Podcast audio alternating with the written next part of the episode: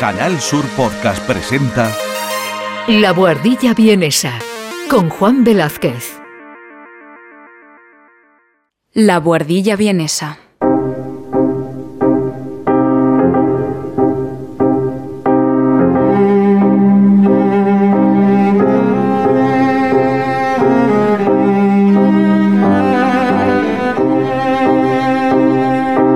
Un espacio de análisis musical realizado por Juan Velázquez desde la capital austríaca.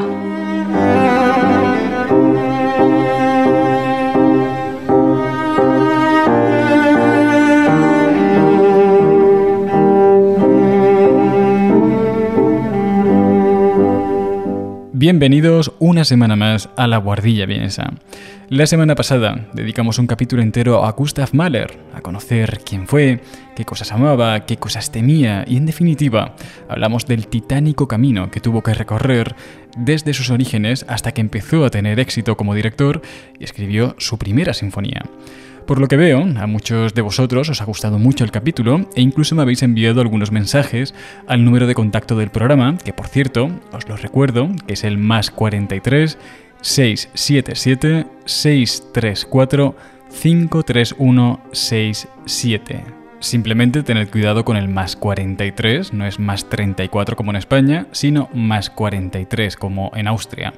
Y que es el número al que me podéis enviar un WhatsApp, preferiblemente un mensaje de voz, con cualquier comentario, duda o experiencia relacionada con los capítulos del programa o con la música que escucháis a diario, y cuya respuesta podréis escuchar en la sección especial del programa, que sale una vez al mes, y que se llama El Archivo Bienes.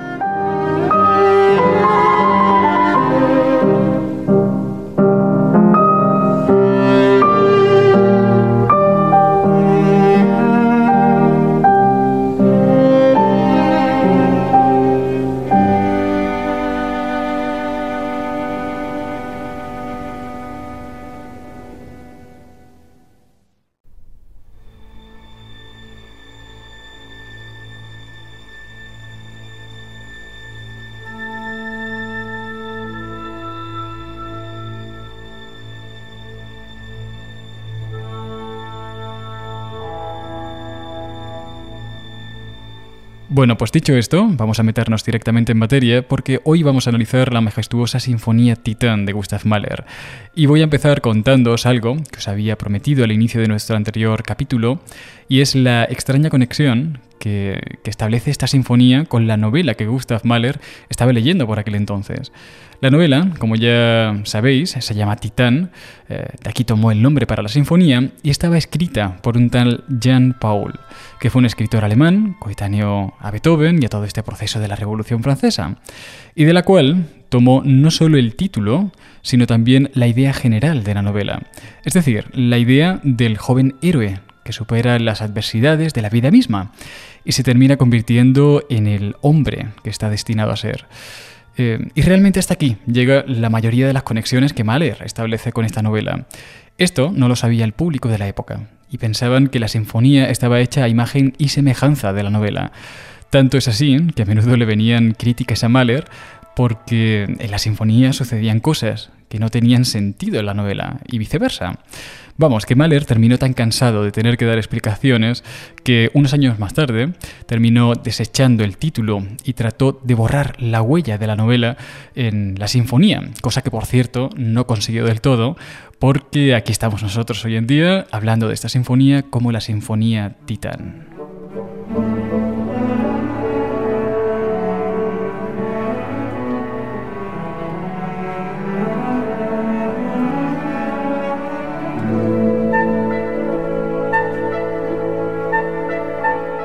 Bueno, y de la segunda cosa que quería hablaros, antes de ya sumergirnos directamente en el análisis de esta música, es aquella que os conté al principio, en el, en el, anterior capítulo, de que muchas sinfonías de Mahler están no solo inspiradas, sino que casi siempre están precedidas de un ciclo de canciones que el propio Gustav Mahler escribía y que nutrían por completo las melodías de la sinfonía.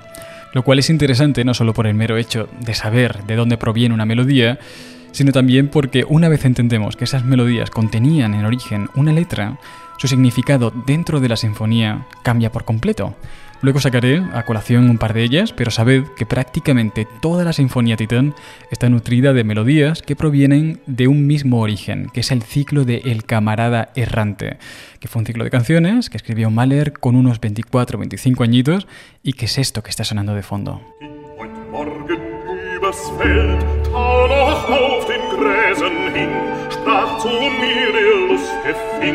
Guten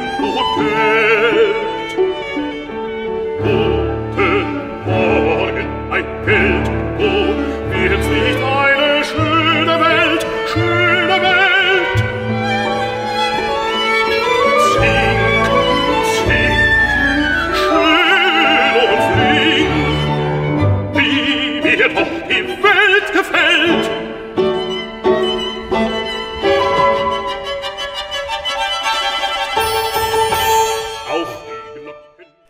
¿A que suena bonito?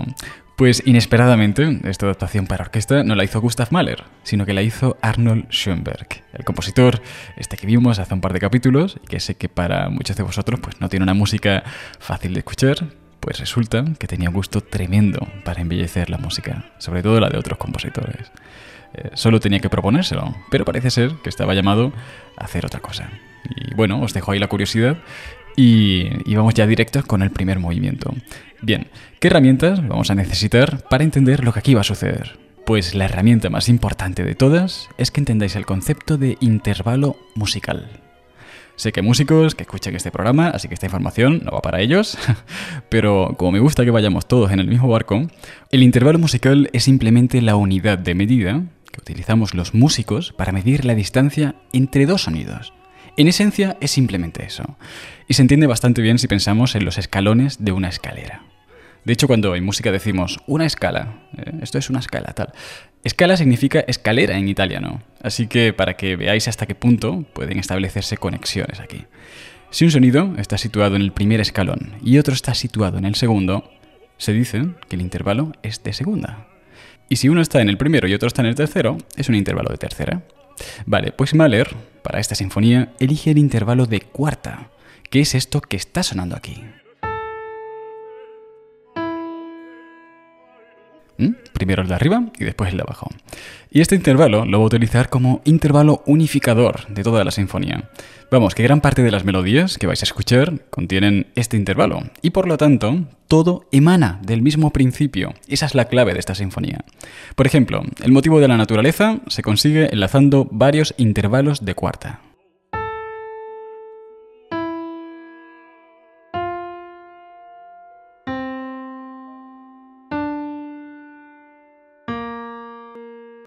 E incluso cuando suena la melodía, esta que escuchábamos antes del camarada errante, que es el tema principal de la sinfonía, también lo contiene. Mirad, intervalo de cuarta, principio de la melodía.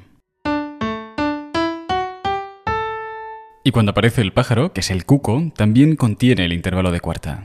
De modo que va a ser algo así como un motivo generador de vida. Y vais a notar como poco a poco este motivo pues, se va a ir extendiendo por toda la orquesta, ¿eh? como si la vida se fuera extendiendo por el mundo en el que nuestro héroe va a despertar. Mahler dijo que este movimiento era el despertar gradual de la naturaleza tras un largo invierno. Así que la música va a empezar siendo tremendamente inerte, con una nota grave e inmutable que simboliza la aridez del mundo antes del surgimiento de la vida. La vida se manifiesta haciendo sonar el intervalo de cuarta.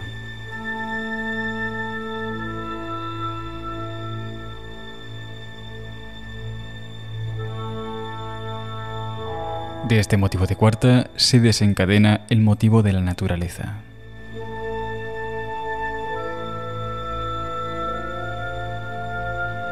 Una primera fanfarria simboliza la llamada del héroe.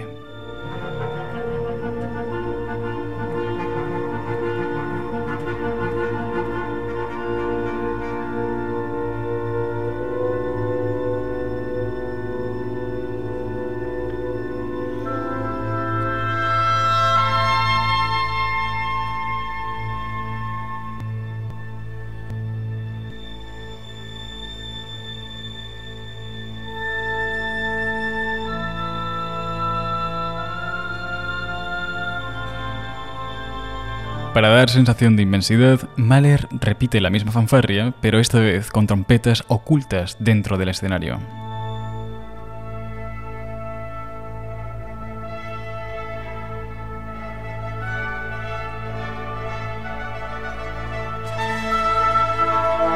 El motivo de cuarta, que había empezado de forma aislada, ya se ha transmitido a gran parte de la orquesta.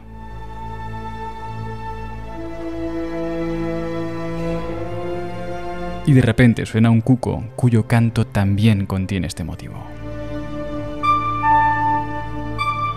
Lo que ahora suena son trompas alpinas.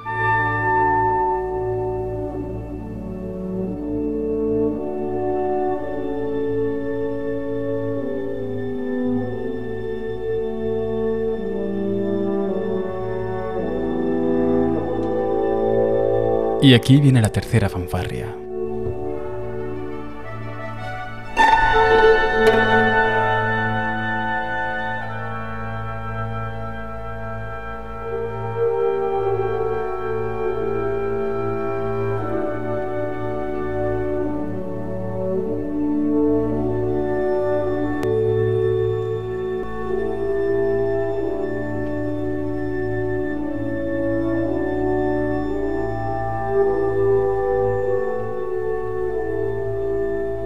Motivo cromático surge desde lo más hondo de la orquesta y va trepando poco a poco.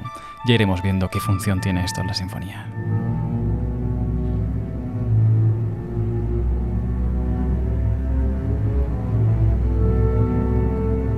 El motivo de la naturaleza se enlaza cada vez más rápido y todo esto simboliza el inminente despertar del héroe.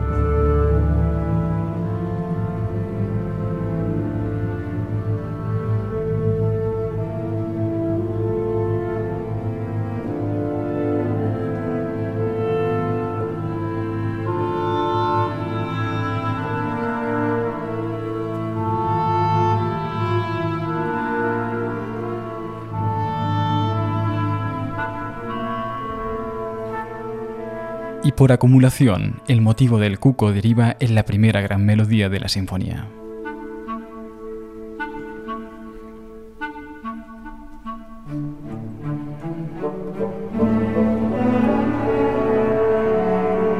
Con este tema entramos en la exposición y en el comienzo de la vida del héroe.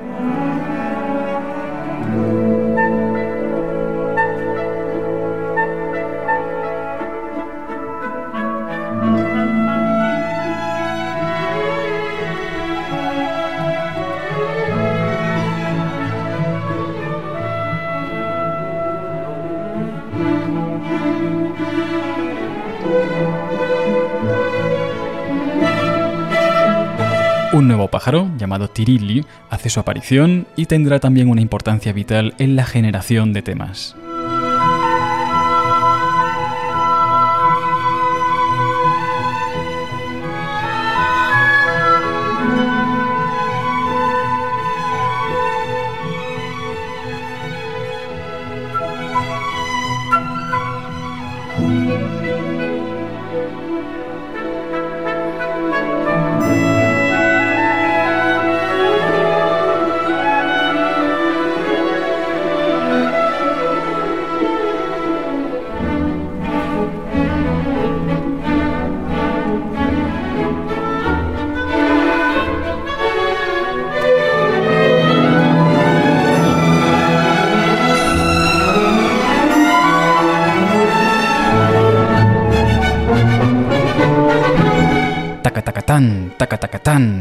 Motivo rítmico del canto tirili.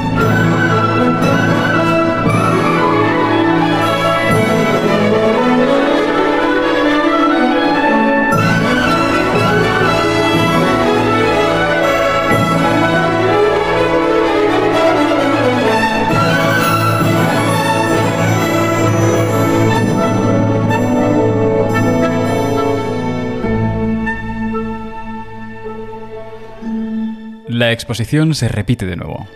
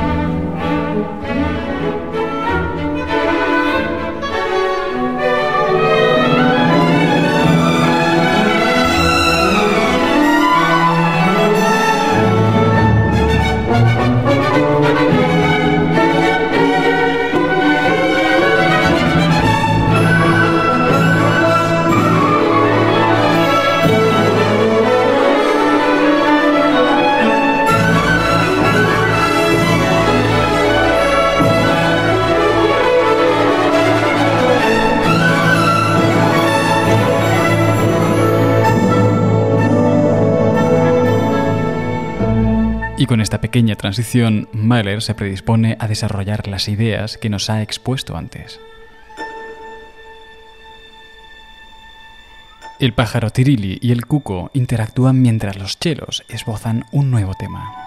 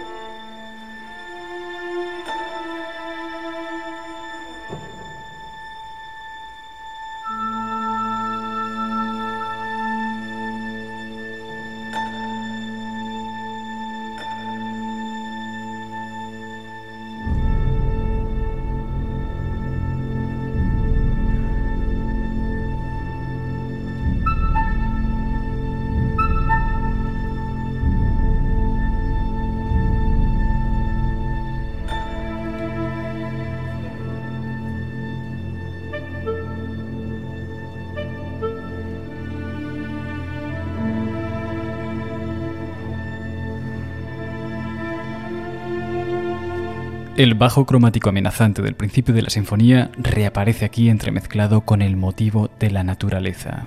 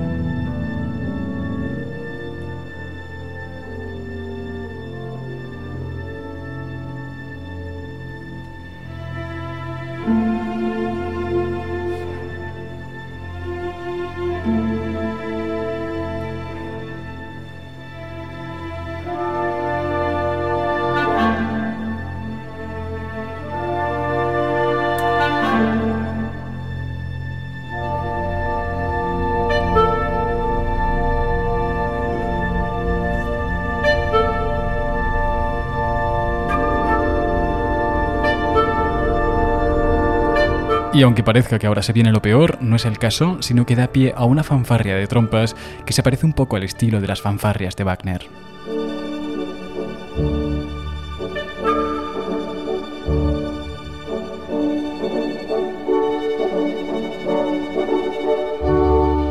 Y la melodía que intuían antes los chelos resulta que es el tema secundario de la sinfonía.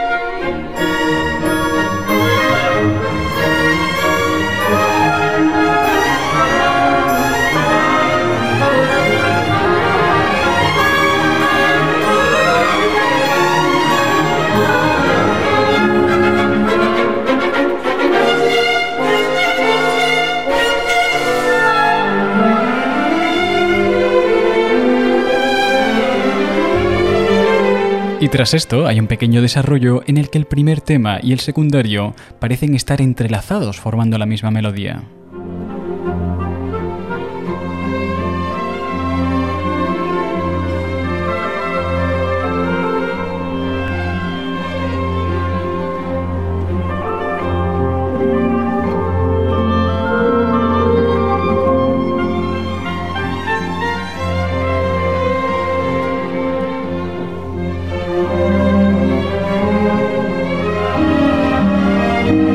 Y en el momento más inesperado todo se torna oscuro.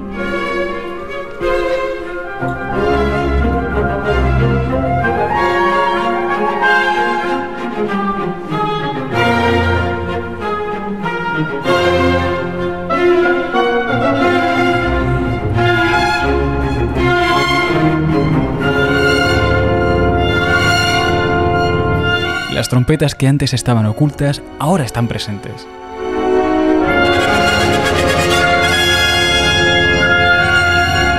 Aquí viene un pasaje muy al estilo de Anton Bruckner, que desemboca en el punto más álgido del primer movimiento.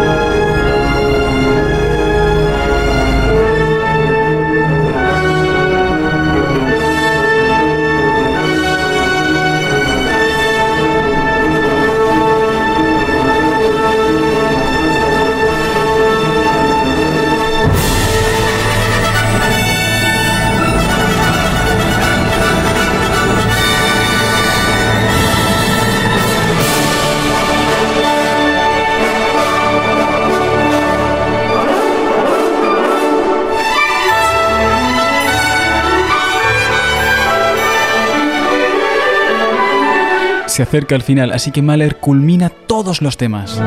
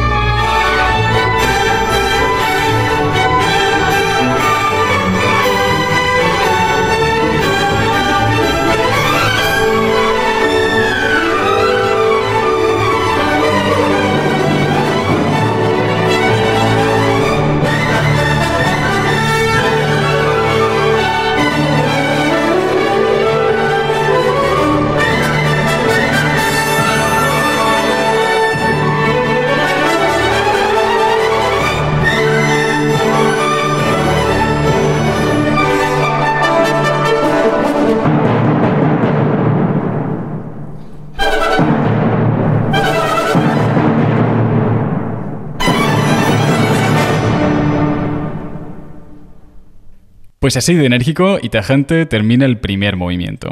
Espero que no os hayan molestado mucho las indicaciones que os he ido dando, pero, pero bueno, esto no ha hecho más que empezar porque para el segundo movimiento Mahler decide trasladarnos a un escenario completamente diferente. Cuando estrenó la Sinfonía Titán aquí en Viena, un crítico, que por cierto no le tenía muy buena simpatía, dijo del segundo movimiento que parecía la música de un bar de pueblo. Y lo más gracioso es que intencionadamente Mahler pensó en música de un bar de pueblo. Eh, más concretamente, bueno, él decía que era como una danza campesina. De hecho, imaginaos una danza con trajes típicos austríacos y jarras enormes de cerveza, porque es eh, a eso, a lo que suena este movimiento. Además, Mahler no solo se remite al carácter para transmitir esa sensación, sino que utiliza acompañamientos muy toscos, con, bajos así como muy zumbantes y melodías muy poco refinadas, bueno, así como un poco chillonas y tal. De, hecho, el movimiento está dividido en dos partes. La primera parte es eh, la parte del Ländler, que es una danza tradicional austriaca de estas que se bailan con traje tradicional y cerveza, como os decía. Pero lo que realmente lo hace especial es que en la segunda parte le mete un vals lento, que es el baile tradicional austriaco, pero de la alta burguesía. Y lo genial es que en ocasiones los mezcla, haciendo que la alta burguesía y los campesinos parezcan uno. Ahí, está ahí está la genialidad de este movimiento. Y por cierto, aunque aparentemente este movimiento no tiene nada que ver con el primero, tanto el acompañamiento como la melodía principal contienen el intervalo de cuarta, por lo que la cohesión con el primero es bastante más de la aparente. Este era el intervalo y este es el acompañamiento. Pongo el intervalo de nuevo. Y esta es la melodía principal.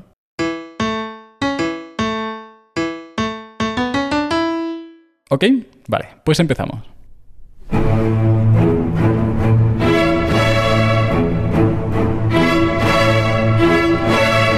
Primer tema del baile campesino. El intervalo de cuarta.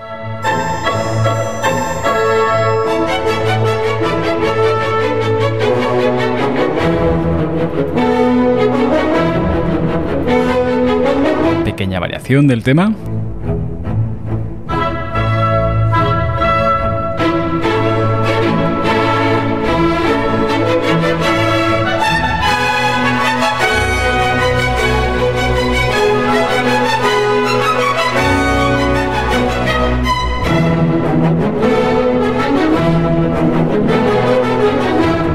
Y repetimos el proceso.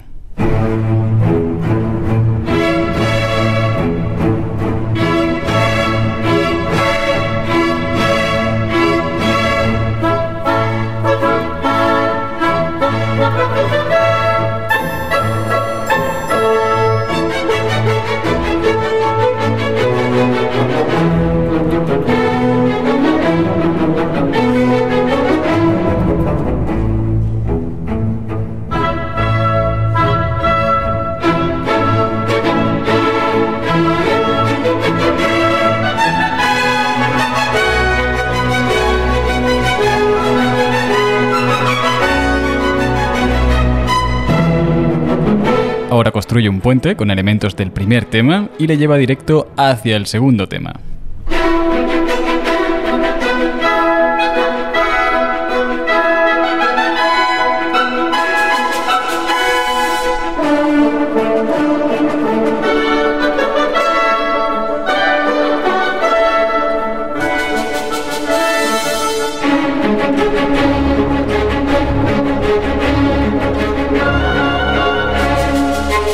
Se viene segundo tema.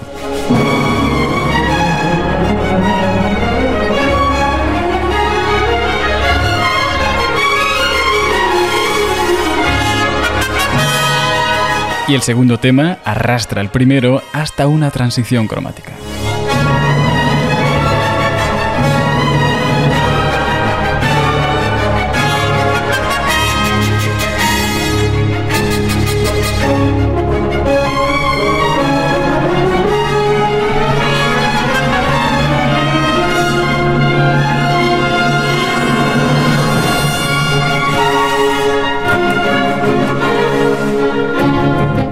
Aquí el efectazo que mete para ralentizar la música.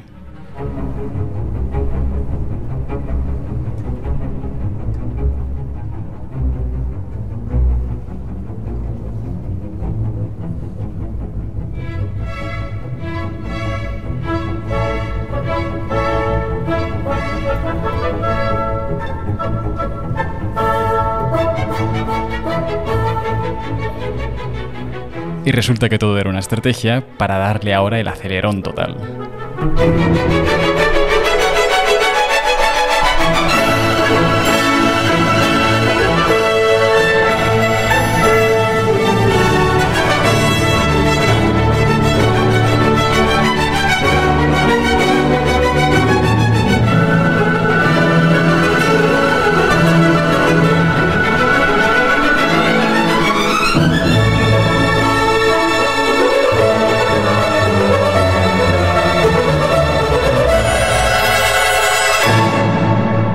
Ahora viene un vals lento y refinado, así que atentos a cómo Mahler hace desaparecer todos los elementos musicales que transmitían sensación de tosco y pesado.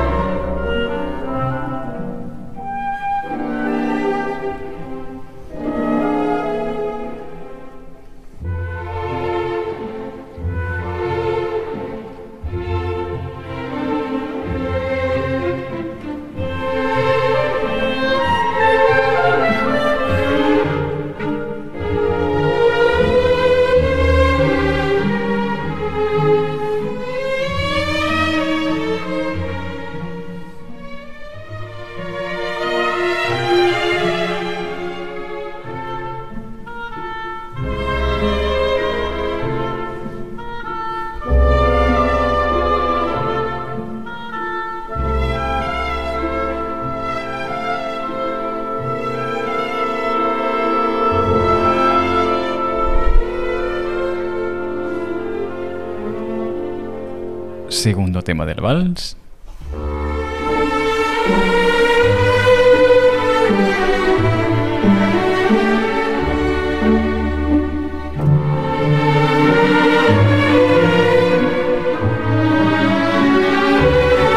Y como si molestase, se produce una pequeña interferencia del Lendlag.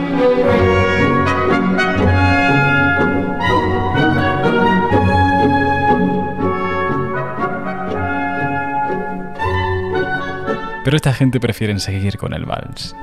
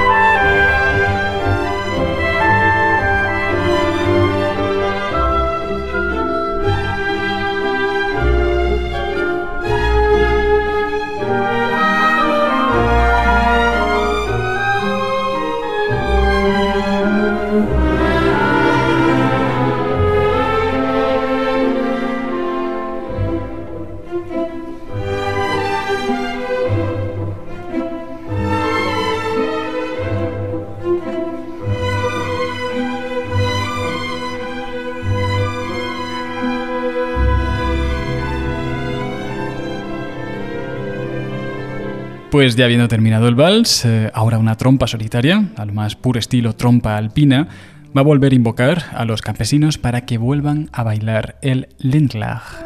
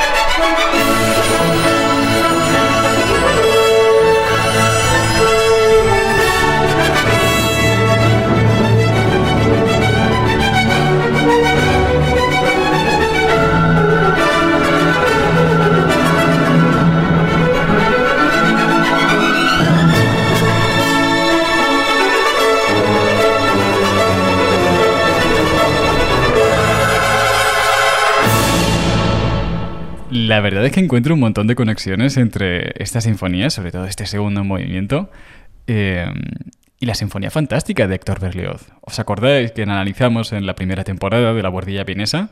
También contenía un vals y también tenía estos momentos de aceleración hasta el culmen y... No sé, me recuerdo un montón. Puede ser que algún día les encontremos las conexiones a ambas sinfonías. Sería interesante. Yo creo que se le pueden encontrar. Bueno, pues no sé si os he dicho que este segundo movimiento era un scherzo, eh, de hecho, Mahler lo tituló Scherzo a toda vela, haciendo referencia con esto de a toda vela posiblemente a la velocidad del movimiento, al carácter con el que tenía que ser tocado el scherzo. Y con lo de scherzo no solo hace referencia a la estructura, al pulso, etcétera, etcétera, sino que sobre todo está haciendo referencia al carácter general de la música. Porque scherzo significa broma en italiano. ¿eh? Broma o, o juego, también puede significar juego, un jugueteo. Eh, y os puedo asegurar que cuando la música de Mahler bromea, no es por capricho, y sobre todo no es por casualidad. Gustav era un tipo de contrastes, ya lo habéis podido ver en el anterior capítulo. Y, y esto era así porque había vivido estos contrastes en primera persona. ¿Recordáis cuando os conté que un día saliendo de casa de los padres corriendo, porque había una pelea brutal en su casa, se topó de repente con un músico callejero que estaba tocando una canción súper alegre en mitad de la calle. Bien, pues ese contraste repentino, ese claro-oscuro constante, es el humor de Gustav Mahler. Y lo que vamos a escuchar a continuación es uno de los mejores ejemplos de ello. Veréis. Mahler estuvo obsesionado toda su vida con el tema de la mortalidad infantil. Como sabéis, para cuando escribió esta sinfonía, se le habían muerto un montón de hermanos eh, y vio niños morir desde que él mismo era un niño. ¿eh? Eso es importante tenerlo en cuenta, que él acompañó en el lecho de muerte a uno de sus hermanos preferidos cuando él tenía tan solo ocho años. Por lo que para un tipo sensible como él, este tema eh, se terminó convirtiendo en una de las piedras angulares de su arte. El tercer movimiento es una marcha funeraria. Una marcha que está hecha modificando una canción infantil que todos, además, conocemos. Esto ya es algo genial, lo vais a ver, pero lo realmente valioso e inesperado de este movimiento es que la marcha funeraria es interrumpida por una banda judía que toca música klezmer. ¿Veis el contraste del que os hablaba antes, no? Se pueden establecer conexiones entre la vivencia que él tuvo y lo que va a suceder en este próximo movimiento. Cuando lo escuchéis vais a ver que es casi, casi humor negro, ya veréis. La canción infantil de la que os hablaba es Frère Jacques. Imagino que, que la conocéis todos, os la pongo un momento y seguro que la reconocéis.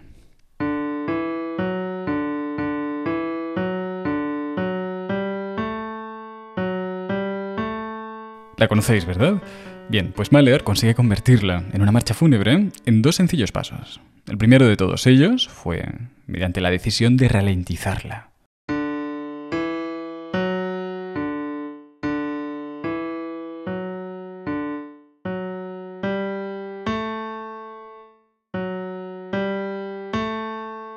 De esta forma, consigue que deje de ser eh, una canción de juego y pase a ser una marcha. Es una marcha porque se puede marchar, se puede caminar eh, en forma de marcha siguiendo el pulso de la música. Eso es lo que lo convierte en marcha. El segundo paso es hacer que suene triste. Y esto lo consigue rebajando medio intervalo. ¿Os acordáis lo que os decía antes de los intervalos y tal? Bueno, pues medio intervalo, la tercera, la sexta y la séptima nota de la escala que conforma esta melodía lo que los músicos conocen como cambiarla a modo eólico o modo menor. Y de esta forma ya suena a marcha fúnebre.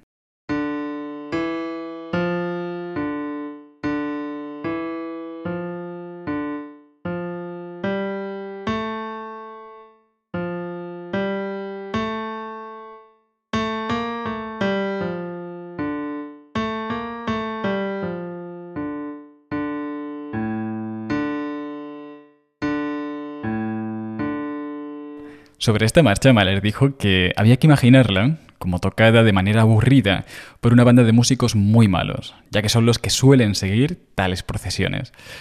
Eh, y por eso, eh, Mahler erige el contrabajo como el instrumento que da inicio a la marcha. es broma, pero aunque sea inusual que empiece este instrumento un solo orquestal, al menos en esta época, pues así lo hace. Y le pide que toque solemnemente, pero eso sí, sin arrastrar, que no parezca demasiado pesado. Bueno, pues ahora os voy diciendo sobre la marcha, eh, nunca mejor dicho. Y por cierto, aquí está la cuarta unificadora de la sinfonía que os decía al principio.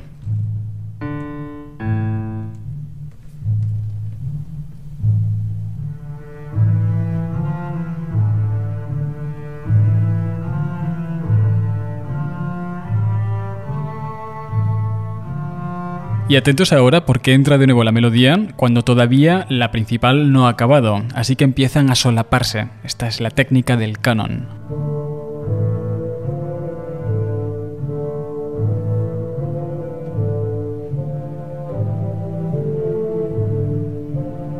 Además, el orden de los instrumentos es bien peculiar. Ha empezado el contrabajo, como sabéis, después le ha seguido el fagot, después los chelos y ahora la tuba. Y ahora toma el relevo el clarinete. Y atentos porque el oboe saca un contratema.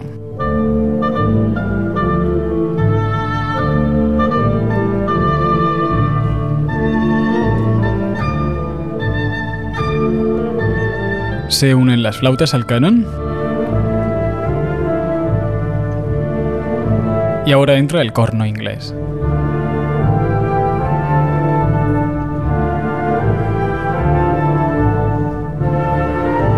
Ojo que el contratema del oboe también tiene sus adeptos y se han sumado un par de boes más.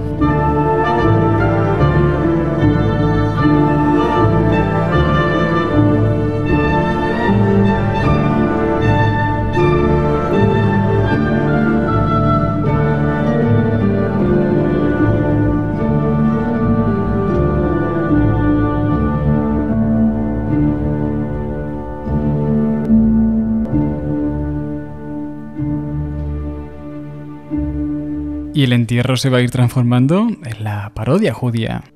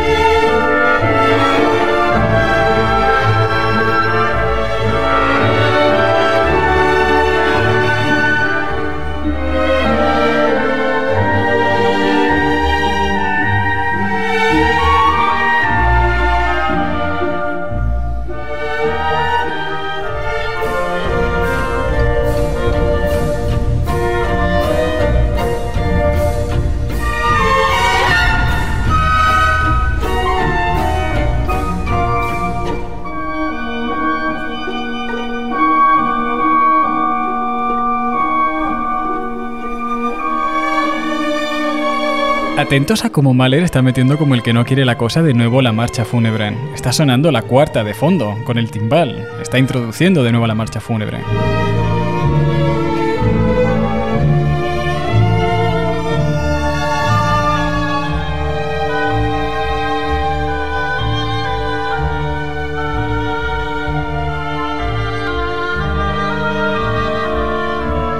Y aquí la tenemos.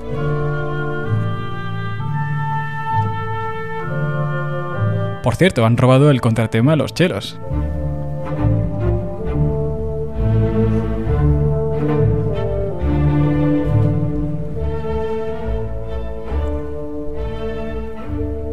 Y aquí ya parece que va a terminar el movimiento, pero atentos a cómo consigue mantener la música con un hilito de vida para enlazar con una canción preciosa.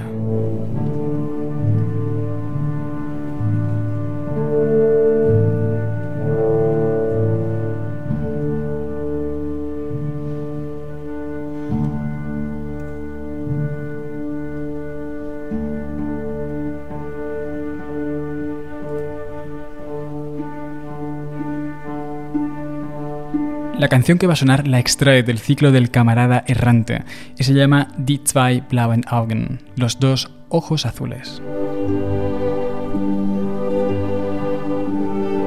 En el camino estaba tu árbol majestuoso.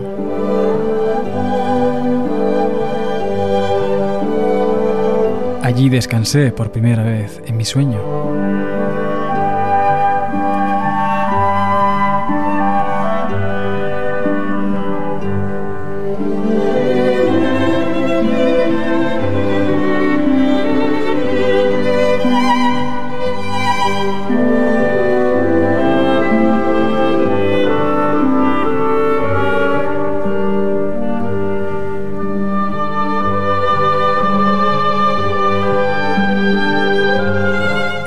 No sabía qué hacía la vida. Todo, todo estaba bien de nuevo. Oh, todo estaba bien de nuevo.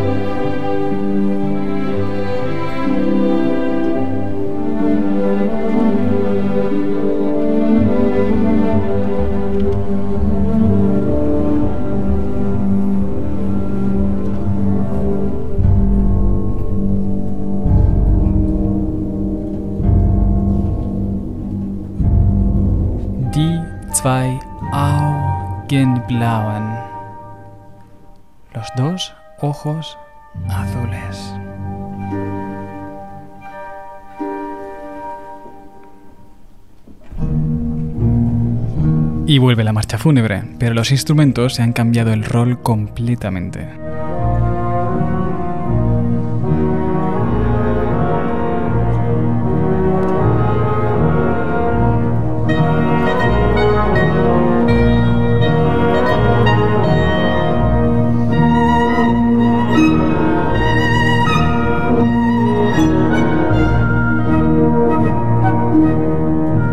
A escuchar de fondo que va a venir la banda Kletzmer.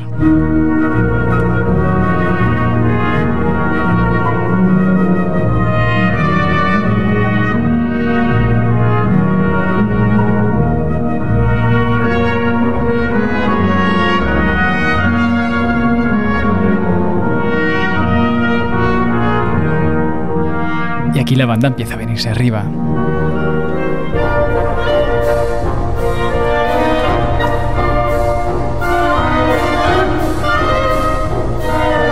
Entonces le recuerdan que están en un funeral. Pero Mahler sabía que a una banda no hay quien la pare.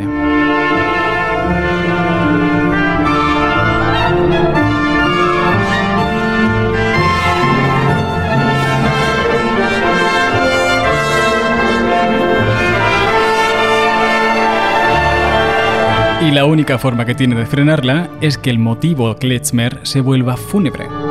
Y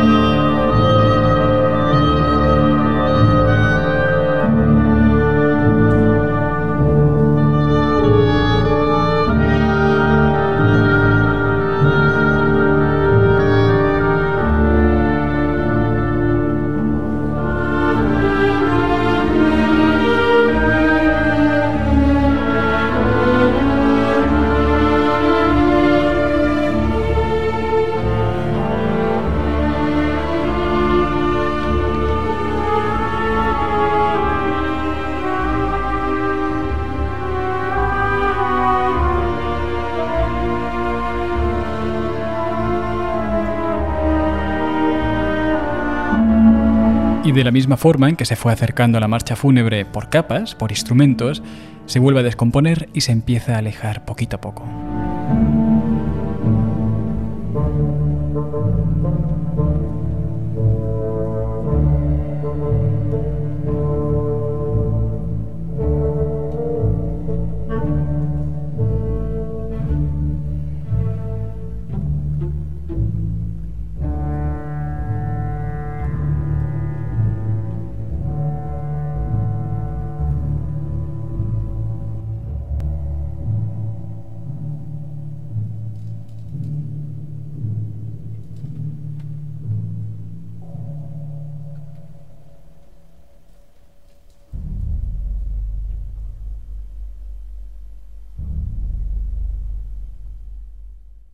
Esto no acaba así por casualidad, ¿eh? ¿eh? La que se viene ahora es bien grande.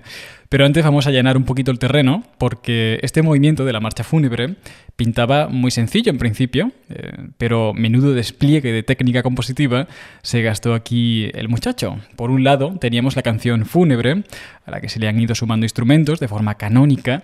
Ya charlaremos algún día tranquilamente sobre esto del canon, que es eh, muy sencillo de entender y además es muy divertido de hacer en casa. Y luego ha aparecido el tema de la banda, la banda Kletzmer. Em, completamente fuera de contexto y que se ha ido solapando con la canción fúnebre, e incluso ha habido un par de momentos en el que ha llegado a entremezclarse. Y sin embargo, al final las dos melodías se han ido desenredando y cada una se ha ido por su casa, ¿no? Se ha ido por su camino. Como os imaginaréis, esto no es nada fácil de hacer eh, en el lenguaje musical. Y aún así, creo que este movimiento es uno de los ejemplos más bellos y clarificadores de todo el siglo XIX, de hasta qué punto la tragedia y la trivialidad pueden coexistir y hasta fundirse llegado cierto momento. Bueno, pues eh, si el primer movimiento estaba basado en el despertar del héroe, el segundo en su entorno y el tercero en la aspereza y en la trivialidad de su mundo, el cuarto simboliza su camino desde el infierno hasta el paraíso. De hecho, ese precisamente es su título, del infierno al paraíso. Y vais a ver con qué nivel de detalle va a realizar la música este recorrido, con la utilización precisamente de motivos musicales que van a ser muy, muy, muy precisos. Por una parte, vamos a encontrarnos motivos que simbolizan el paraíso, como son el motivo de la cruz, que es este que está sonando. El motivo victorioso, que contiene en sí mismo al de la cruz.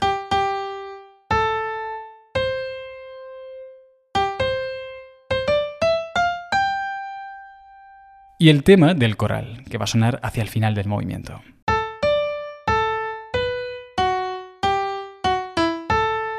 Si os suena es que os habéis dado cuenta de que eh, este coral, el coral que sale al final de la sinfonía y que es eh, luz pura, eh, viene directamente, se extrae directamente del motivo de la naturaleza. Este que aparecía al principio de una forma muy tétrica es el mismo motivo, pero convertido a modo mayor.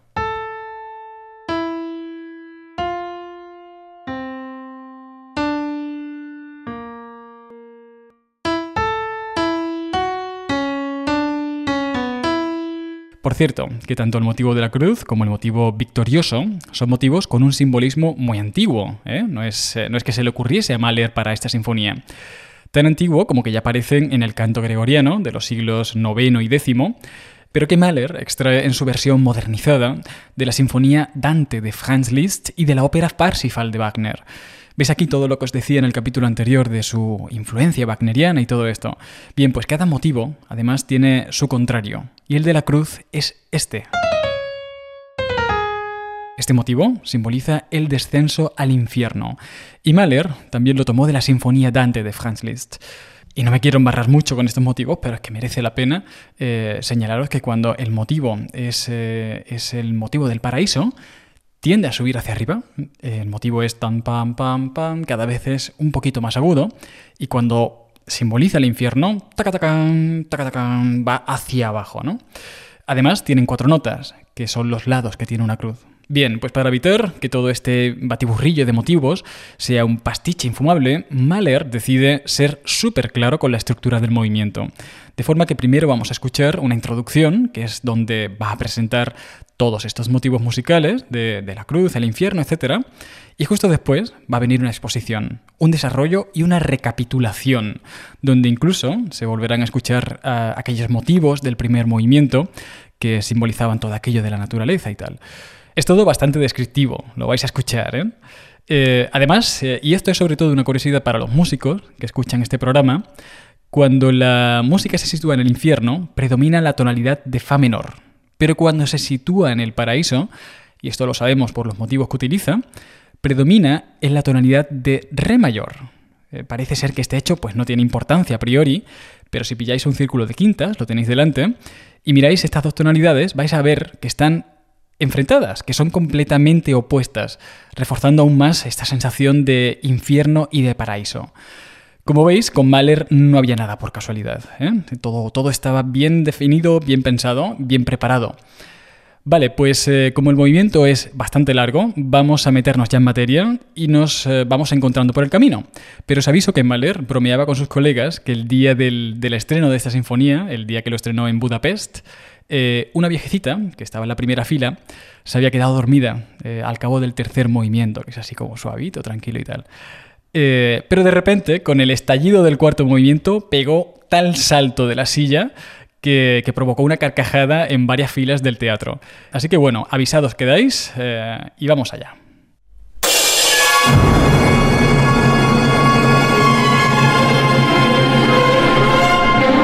Motivo de la cruz y motivo del infierno.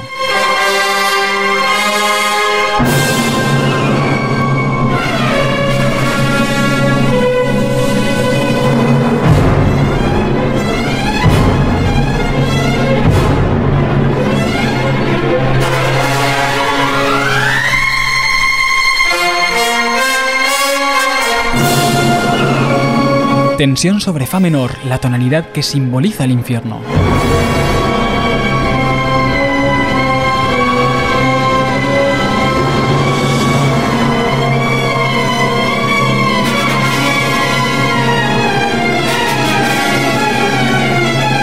motivo de la cruz empieza a tirar hacia arriba.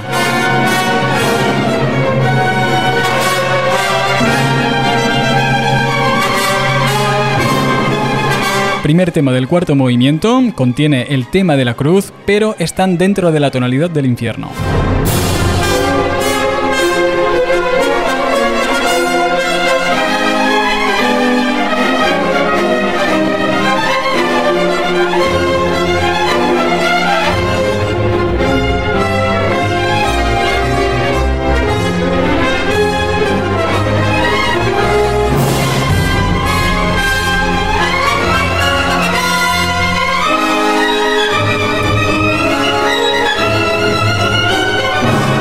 Ojo que recurre al tema del vals para ralentizar la música.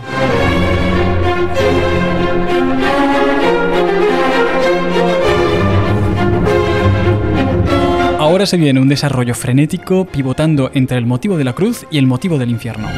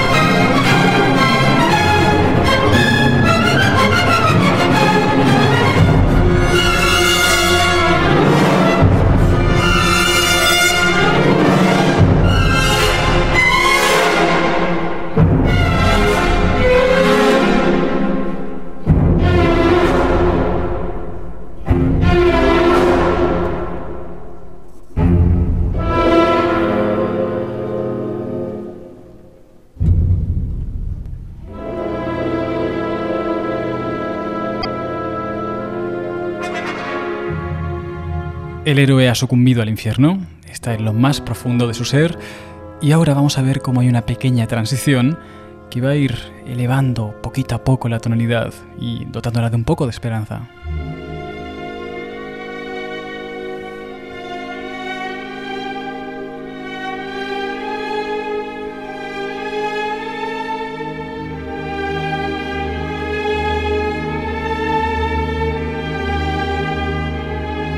Como veis, elevar era el único objetivo de esta transición y ahora que el héroe está un poquito más repuesto, pues se inaugura eh, su nuevo estado con esta melodía.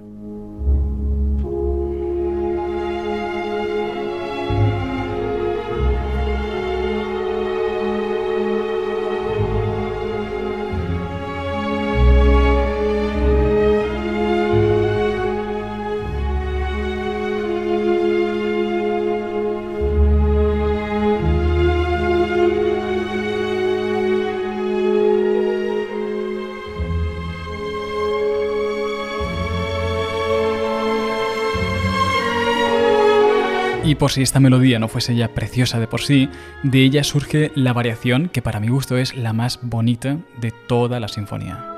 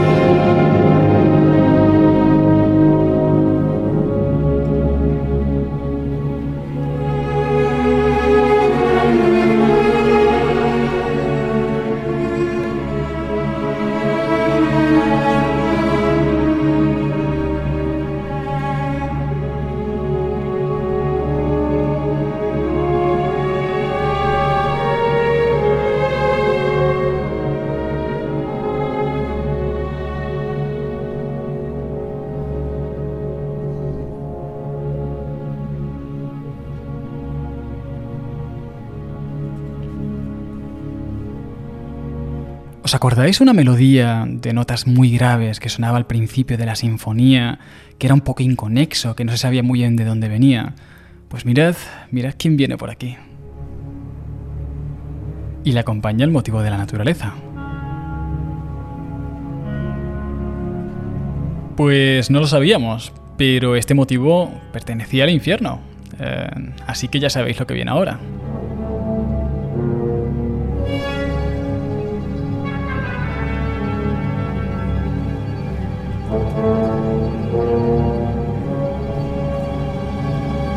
Comienza el desarrollo que va a ser el campo de batalla de la cruz y del infierno.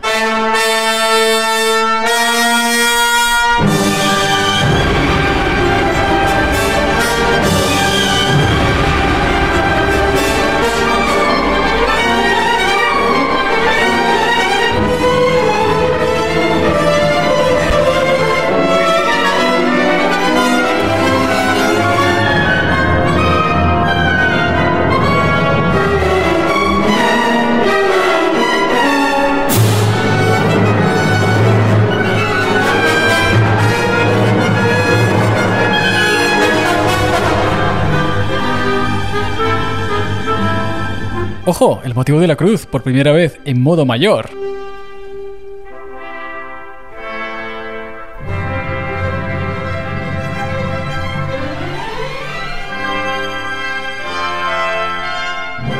Hago un pequeño spoiler, va a volver a aparecer el infierno, pero cuando lo haga ya no lo va a hacer en fa menor, lo va a hacer en do menor, porque este tema que está sonando ahora mismo está en do mayor, y a base de empujar ha conseguido sacar el tema del infierno de fa menor, que era su área de influencia.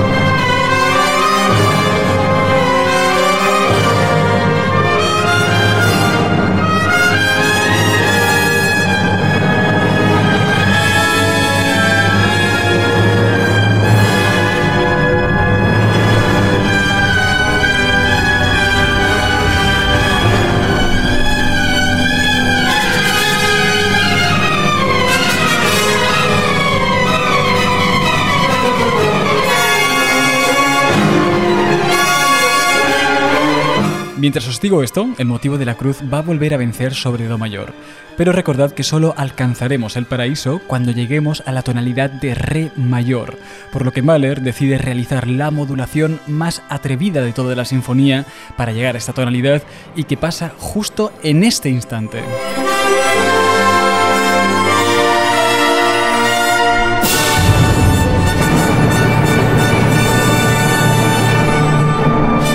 Ya estamos en el paraíso, tonalidad de Re mayor. Y aquí llega el gran coral de la sinfonía, el que está inspirado en el motivo de la naturaleza del inicio de la sinfonía.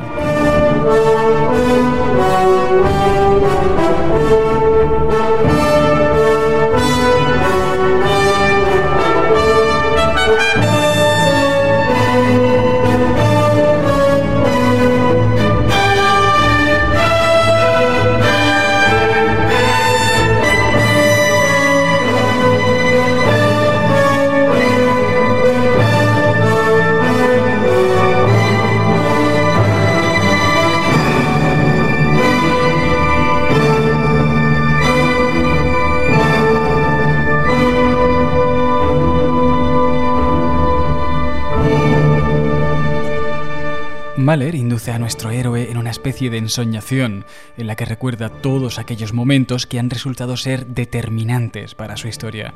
A ver si reconocéis todos los motivos musicales que van a aparecer a continuación.